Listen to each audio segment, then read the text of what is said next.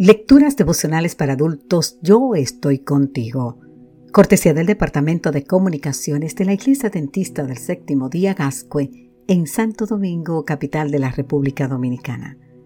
En la voz de Sarat Arias. Hoy, 23 de junio, gracias doy a Dios por Jesucristo. El libro de Romanos, capítulo 7, los versículos 24 y 25 nos dicen, Miserable de mí ¿Quién me librará de este cuerpo de muerte? Gracias doy a Dios por Jesucristo nuestro Señor.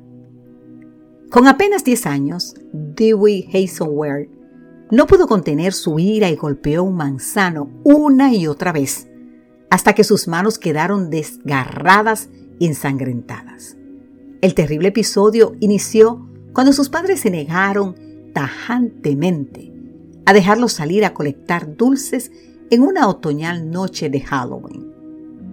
Sumamente impactado por la reacción del pequeño, el padre de Dwight tomó una vara de nogal, lo azotó con ella y lo mandó a la cama.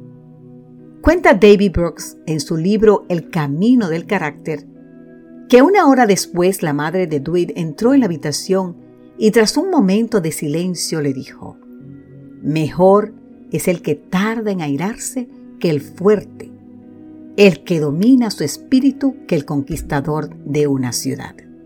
Eso lo dice en Proverbios capítulo 16, versículo 32, esas palabras que la madre le dijo. El odio es el algo futil, le dijo, que no hace sino lastimar a quien lo consiente. De todos sus hijos, añadió, él era el más necesitado de aprender a controlar sus pasiones. En un principio las palabras de su madre no surtieron tanto efecto. En lo que a disciplina se refiere, Software ocupó el lugar 125 de 164 estudiantes. Durante su época como militar, fue degradado de sargento a soldado raso. Durante la Segunda Guerra Mundial era conocido como el malhumorado, y sus subordinados temían que se enojara porque las arterias de las sienes se les retorcían e hinchaban como cuerdas.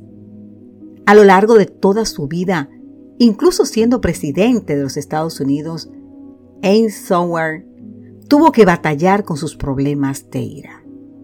Y es que los seres humanos somos un manojo de imperfecciones y contradicciones, combatientes de una batalla en la que nosotros mismos también somos partes del enemigo que hemos de vencer.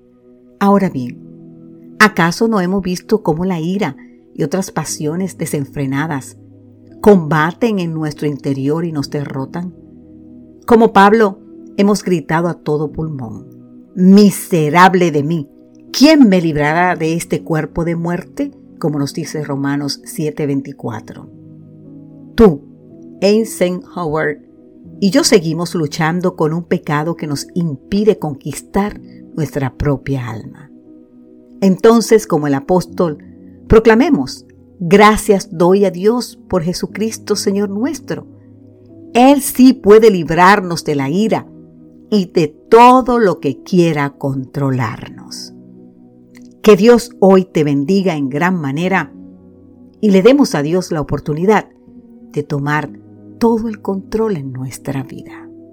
Amén.